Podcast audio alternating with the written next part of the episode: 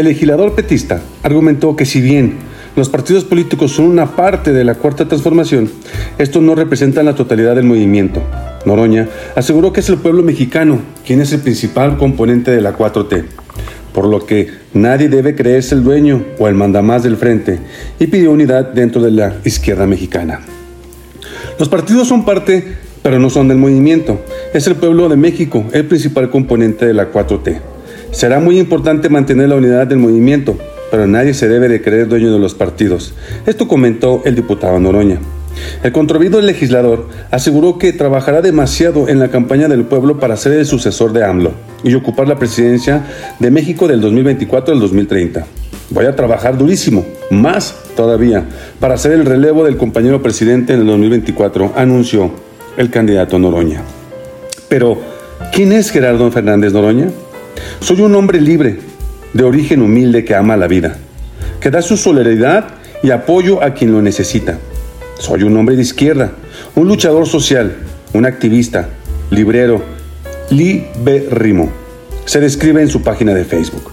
Actualmente el diputado Noroña, por mayoría relativa por parte del, del Partido del Trabajo, originario del Distrito Federal, nació el 19 de marzo de 1960. Es licenciado en Sociología por la Universidad Autónoma Metropolitana, Campus Azcapotzalco, y tiene una amplia trayectoria en el activismo, principalmente acompañando causas de izquierda.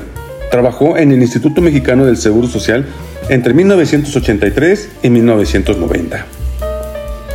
En 1988 incursionó en la política mexicana como diputado federal por el Partido Mexicano Socialista y se unió al Frente Democrático Nacional, el DFN antes de que se convirtiera en el Partido de la Revolución Democrática, o sea, el PRD.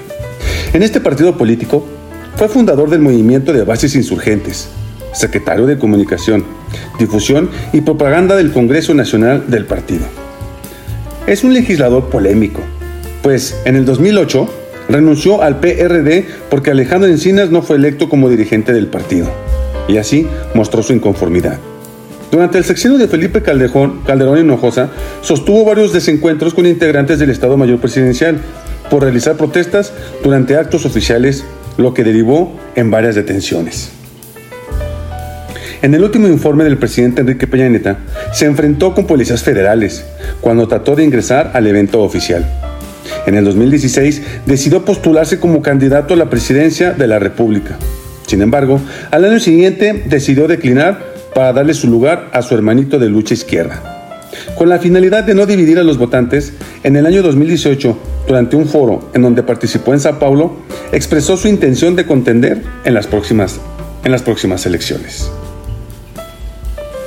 Su postura de no reconocer a Calderón llevó a un escalamiento en su enfrentamiento con miembros de su propio partido, particularmente con los que formaron parte de la corriente denominada Nueva Izquierda que privilegiaba el acuerdo político y la negociación, sobre todo con el Congreso de la Unión, contrario a lo solicitado por Andrés Manuel López Obrador, que pedía no tener ninguna negociación con representantes o partidos del gobierno de Felipe Calderón. Este enfrentamiento se convirtió en un escándalo, pero cuando acusó a la presidenta de la Cámara de Diputados, la diputada periodista Ruth Zabaleta Salgado, de traicionar al PRD y a López Obrador, por haber declarado que perdonaba a Felipe Calderón por robar las elecciones en el 2006 y luego por haber asistido a un acto político en que estuvo la esposa de Felipe Calderón, Margarita Zavala, ante lo cual Fernández Noroña declaró públicamente que Ruth Zabaleta había entregado el cuerpo a cambio de un huesito.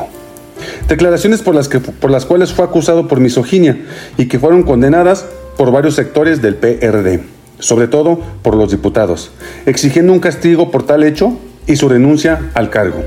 El 28 de octubre, el Consejo Nacional del PRD emitió un pronunciamiento en el cual reprobó los dichos de Fernández Noroña en contra de Ruth Zabaleta.